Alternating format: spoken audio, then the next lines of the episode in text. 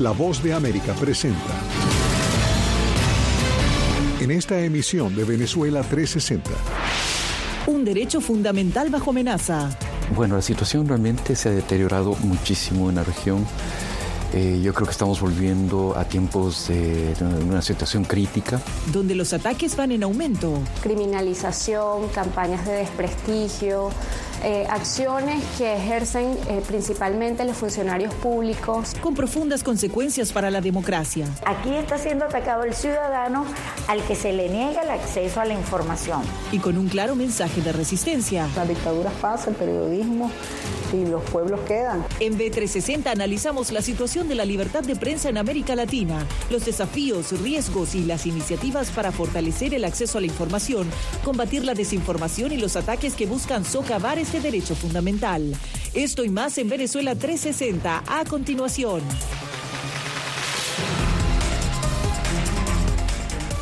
Hola y bienvenidos a B360. Soy Belén Mora y los acompaño desde Washington.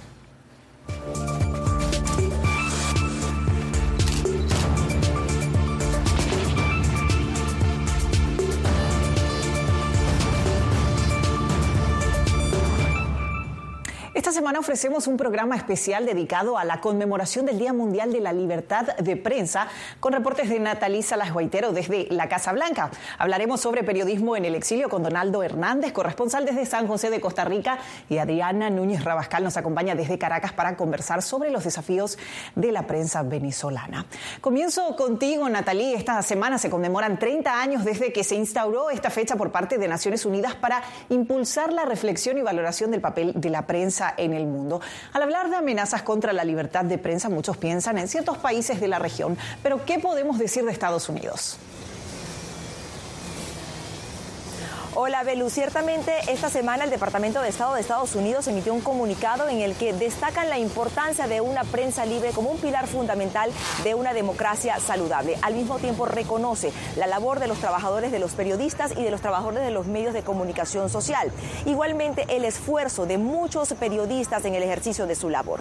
Fíjate que Estados Unidos ha sido catalogado por entes como la Sociedad Interamericana de Prensa como un país en el que históricamente no han ocurrido mayores ataques o restricciones al derecho de la libertad de expresión o al derecho también del ejercicio de la prensa. Ambos están blindados en la Carta Magna de Estados Unidos. Sin embargo, sí destaca la CIP algunos episodios que ocurrieron en el periodo pasado de la presidencia del expresidente Donald Trump, en el que según la CIP aumentaron los ataques a los medios o las limitaciones a los medios y también la presión pública. De hecho, destaca en su más reciente informe la CIP en el año 2022 algunos eh, casos en los que se les impidió el acceso de los medios a ciertos medios a eventos realizados por actores republicanos. Conversemos ahora sobre periodismo, la prensa libre importa, el más reciente proyecto de La Voz de América. Natalie. Así es, Belú, es un proyecto que llena de mucho orgullo a la Voz de América porque es una coproducción con las afiliadas en todo el continente americano. Y justamente es una de los pilares fundamentales o las misiones principales de la Voz de América, que es justamente destacar y defender la importancia de una prensa libre y el ejercicio del periodismo. Comenzamos, esto es un mapa interactivo en el cual los invitamos a que desde ya puedan navegar y en cada país se van a leer ciertas características generales de lo que es la libertad de prensa en ese país. Pero comenzamos con México, con la historia del periodista Francisco Castellanos Javier, que se la presentamos a continuación. Yo soy Francisco Castellanos Javier, nací en Zamora, Michoacán. Michoacán es uno de los estados por, por naturaleza de personas que se dedican al narcotráfico. Aquí tenemos varios desaparecidos y muertos, no, no nomás este, y amenazados, pues todos. De las guerras es diferente a, a, combatir el narcotráfico. En las guerras sabes quién, quién es con quién y si pasas de aquí es tu responsabilidad y firmas una carta al gobierno de que si te pasa algo, el gobierno no se hace responsable de, de lo que te suceda. Pero con el narcotráfico puede ser tu hermano, tu esposa, tu cuñado, te enfrentas a un enemigo invisible, no sabes, no sabes quién es el, el, que te puede detener o matar o atacar o levantar o secuestrar. me dice, oye Paco, ahí este, hay un 07 en, en Tacámbaro, por si quieren ir. Y todos salen, todos muchachos, dos, dos periodistas compañeros míos, una mujer y un hombre, no digo los nombres. Y me dice, ¿quieres que te acompañemos? Le dije, no, yo no voy a ir, van a ir ellos. Y esa era la señal para que me conocieran. Frente a la propiedad saliendo, se para una camioneta, Lincoln, se me cayó la tapa a mí de mi cámara, siempre cae una cámara y al agacharme recogí la tapita del lente que me hacen manita de puerquito y vas para arriba, mi rey. Y, pues me bajó la sangre, sentí que los pelos se me paralizaron todo. Y sentí un miedo, pero cebral así. Dije, ching, yo, yo me cargó el tren. Entonces ya llegamos a una casa bonita, sola, con gente armada, con, nada, con puros cuernos de chivo, acá 47. Y este, ya me, me dijo un señor, dice, es que mire usted, nos está tirando mucho, tiene la mano muy pesada y lo que queremos es que, pues, que le baje tantito y que nos haga una entrevista. Aquí ahorita ya no puedo decir nada. ¿Cuántos periodistas van muertos ya? Por decir la verdad. Además es, una, es un derecho de las personas y, más de, de, los medios que está protegida por la Organización de las Naciones Unidas y está protegida por la Constitución, el artículo 7 y el artículo 6. Entonces, ¿qué? ¿Quién, ¿quién está violando la ley? ¿El que te detiene o el que te dice la verdad? Porque ya no existe la libertad de expresión en México. La libertad de expresión la acabó el crimen organizado. Justamente esta fue una producción o una coproducción, Belén, de La Voz de América con nuestra afiliada en México, Fuerza Informativa Azteca. Y desde ya les invitamos a que puedan escanear el código QR que tienen en pantalla para poder tener acceso directamente a este mapa interactivo de La Voz de América y poder navegar por él y conocer la situación de la prensa en todos los países del continente. Belén. Natalie, muchísimas gracias por esta información y por tu trabajo. Nosotros ahora hacemos una pausa y al regreso les contamos sobre los esfuerzos de periodistas nicaragüenses para seguir informando desde el exilio. Detalles al volver.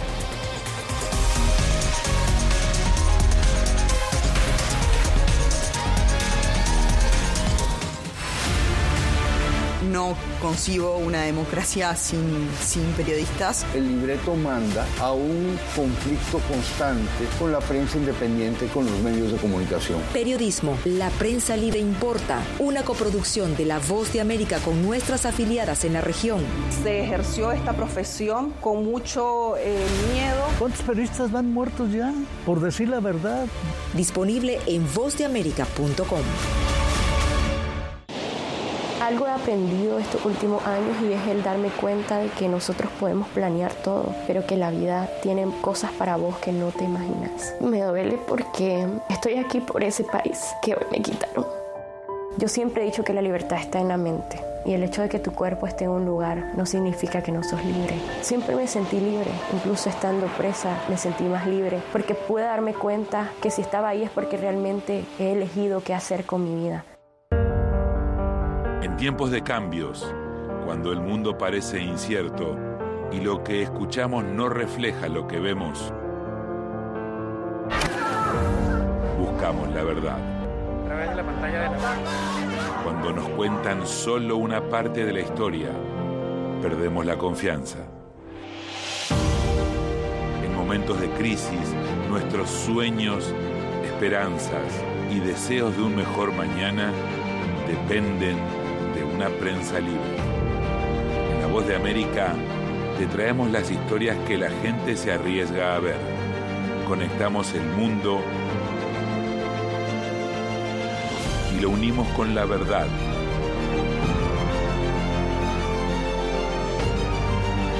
En La Voz de América te presentamos el panorama completo.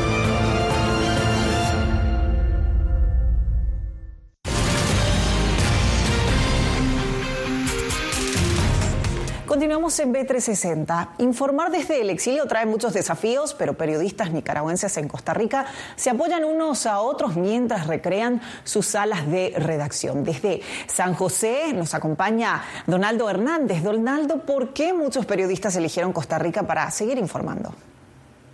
Hola Belén, fíjate que los periodistas que se ven forzados a exiliarse eligen principalmente Costa Rica porque es un país que comparte frontera con Nicaragua. Pero otra razón es porque la diáspora nicaragüense en este país es numerosa. Las autoridades costarricenses la calculan en más de un millón. Pero otra razón por la que eligen Costa Rica es porque los índices de democracia y libertad son de los mejores de América Latina. San José, Costa Rica se convirtió en la ciudad de acogida y refugio para decenas de periodistas que huyen de la represión en la vecina Nicaragua. Bajo el presidente Daniel Ortega, medios de comunicación de Nicaragua han resistido arrestos, amenazas, allanamientos y ahora exilio.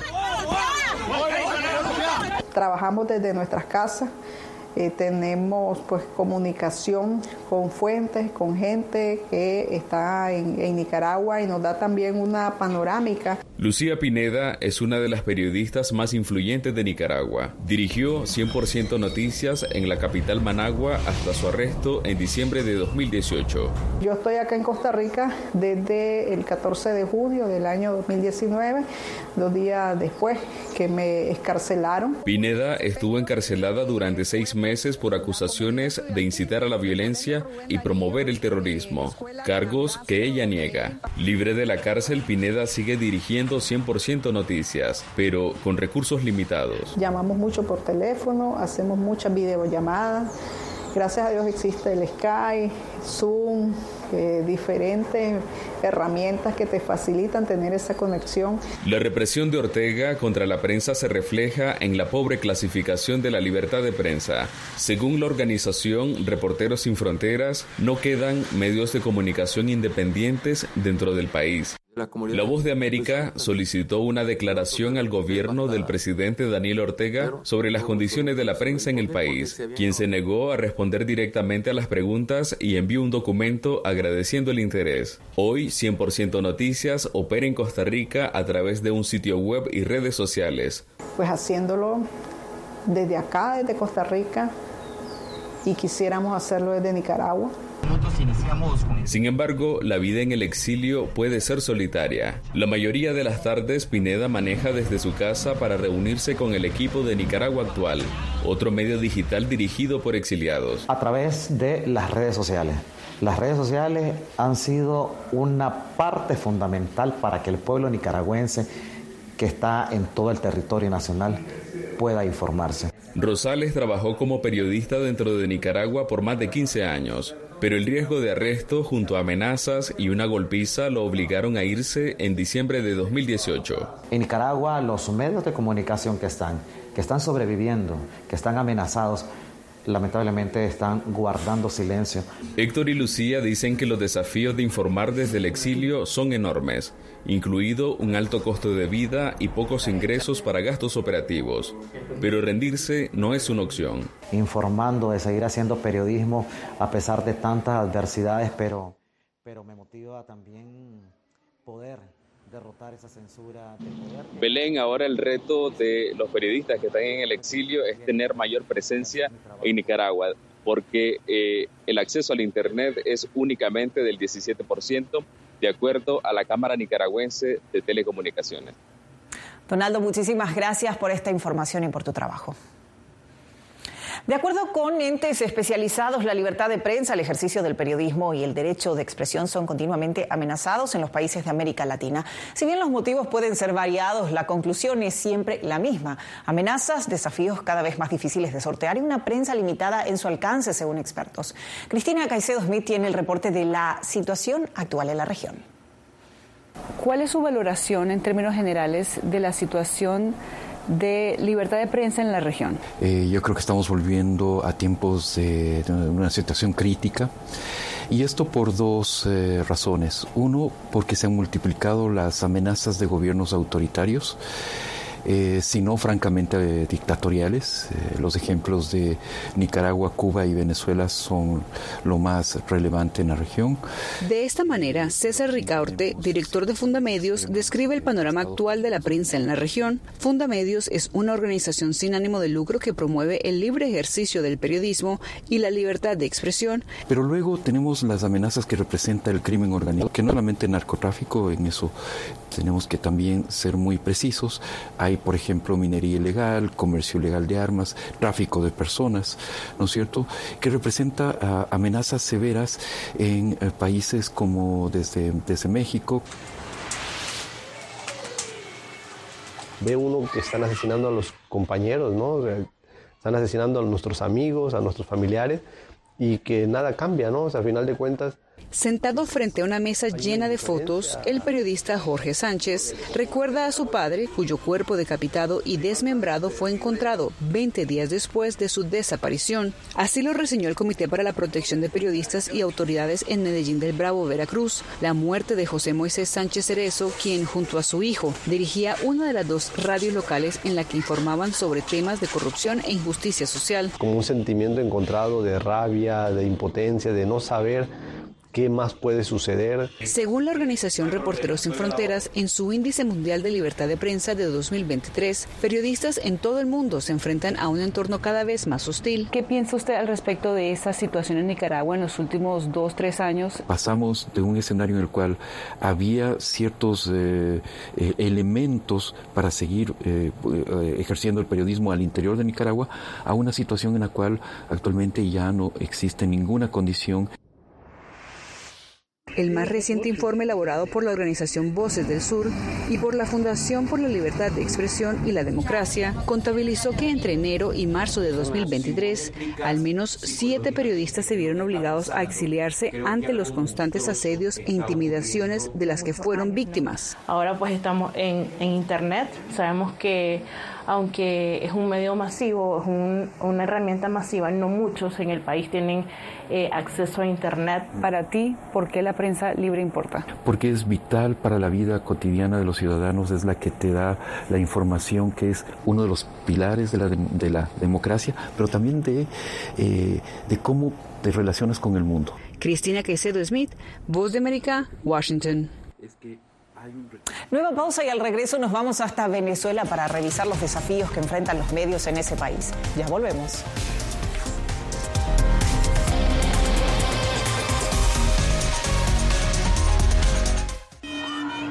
Nunca pensé pasar dos años y siete meses en la prisión por nada más pensar diferente a las autoridades de Nicaragua.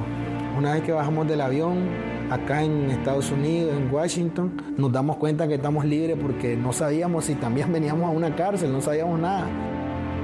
El cuerpo como que siente el aire puro, la diferencia a estar en una prisión, ¿verdad?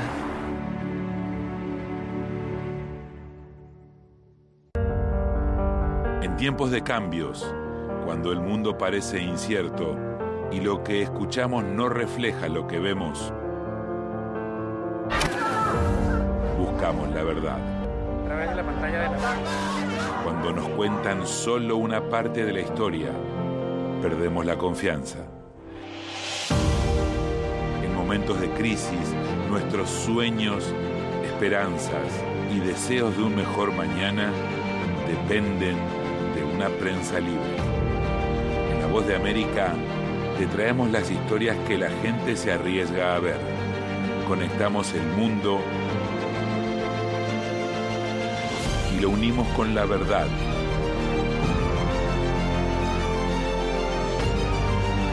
En La Voz de América te presentamos el panorama completo.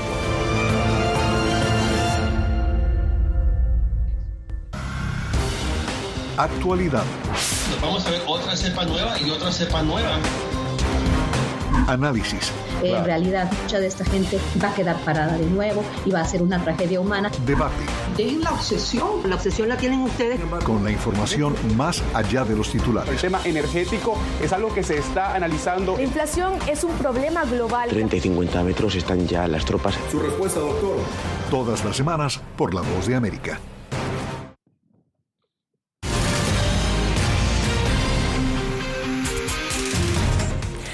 En B360 y Venezuela está junto a Nicaragua y Cuba entre los países que imponen más restricciones al periodismo en la región de las Américas según el índice de libertad de expresión y prensa, conocido también como el índice de Chapultepec que realiza la Sociedad Interamericana de Prensa. Según activistas, la censura, el cierre de medios y el hostigamiento a reporteros han sido prácticas comunes en el país sudamericano en los últimos 25 años.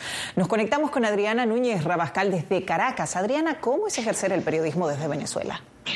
Es una carrera de obstáculos que va desde un limitado y casi nulo acceso a la fuente oficial, que pasa también por amenazas verbales, ataques físicos de parte de quienes no quieren que una información salga publicada. Pasar también por el robo de equipos como tarjetas de memoria y hasta cámaras de televisión. La salida del aire de espacios de opinión que el gobierno considera van contra su línea editorial o contra lo que se ha calificado también como la hegemonía comunicacional y el cierre definitivo de medios de comunicación como canales de televisión, periódicos y estaciones de radio. Por eso, los periodistas venezolanos, como los nicaragüenses, han migrado a vías digitales como redes sociales y plataformas en línea. Sin embargo, en ese mismo espacio encuentran diferentes partes o formas de asedio. Queridos amigos, un muy feliz día. Aunque la luz roja se encienda cuando el periodista José Domingo Blanco habla, su voz no se escucha en la radio.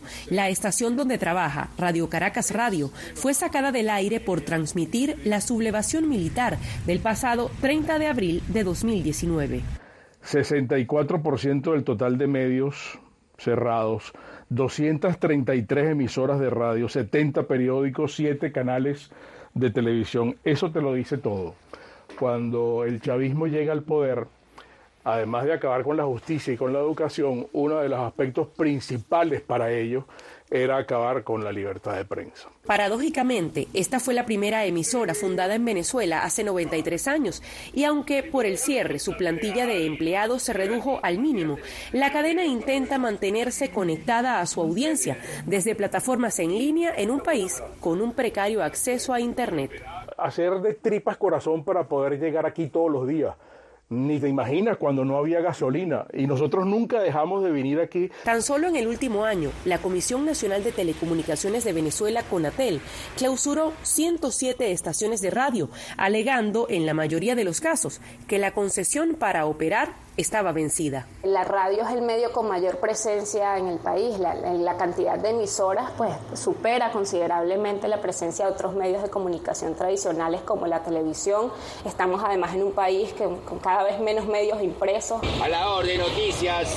Luego del zarpazo a los medios tradicionales, activistas denuncian que el gobierno venezolano limita la labor de los portales informativos, impidiendo el acceso a ellos a través de los diferentes proveedores de Internet del país. El año pasado, la empresa española Telefónica reconoció que su filial en Venezuela, Movistar, recibió al menos 30 solicitudes de bloquear páginas web por parte del órgano rector de las telecomunicaciones. Aquí no está siendo atacado directamente el periodista, aunque también, ¿no? Pero aquí está siendo atacado el ciudadano al que se le niega el acceso a la información. El portal informativo Efecto Cocuyo ha sido uno de los principales blancos de esas restricciones. En contraposición, el Ejecutivo venezolano ha formado su propio ecosistema informativo. De acuerdo con un estudio del Instituto de Investigaciones de la Comunicación, el gobierno maneja unos 598 medios en todo el país, argumentando que busca vías para llevar su mensaje y enfrentar lo que publican sus detractores o agencias internacionales. De activar varios frentes de, de comunicación y de ir a la defensa de la verdad. Espacios que también son usados para la confrontación con la oposición política y el periodismo crítico. Así lo documenta el Instituto Prensa y Sociedad en su último informe, en el que se registran 62 casos de lo que califican como discurso estigmatizante contra reporteros.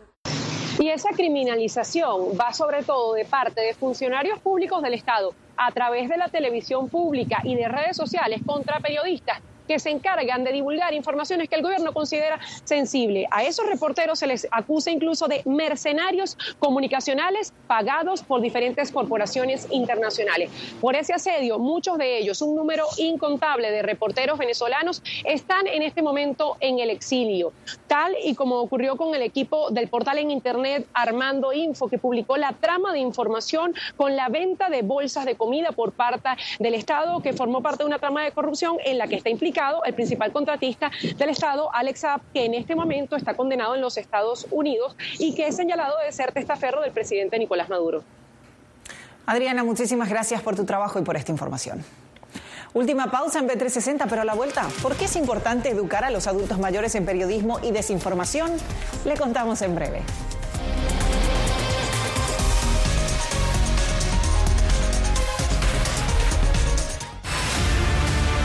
no concibo una democracia sin, sin periodistas. El libreto manda a un conflicto constante con la prensa independiente, con los medios de comunicación. Periodismo, la prensa libre importa, una coproducción de La Voz de América con nuestras afiliadas en la región.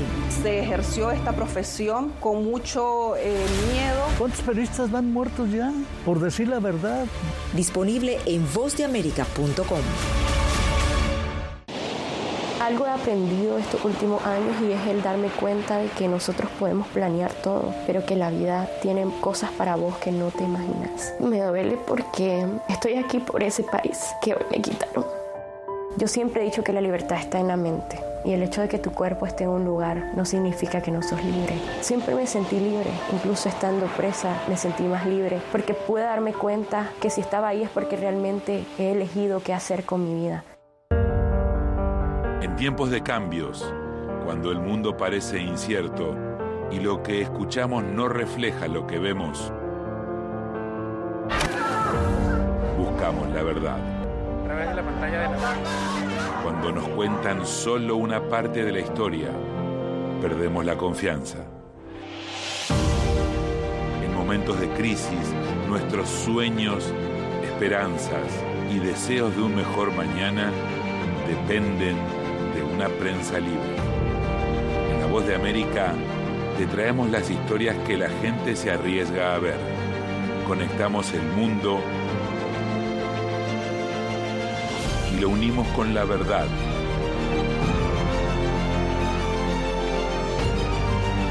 En La Voz de América te presentamos el panorama completo.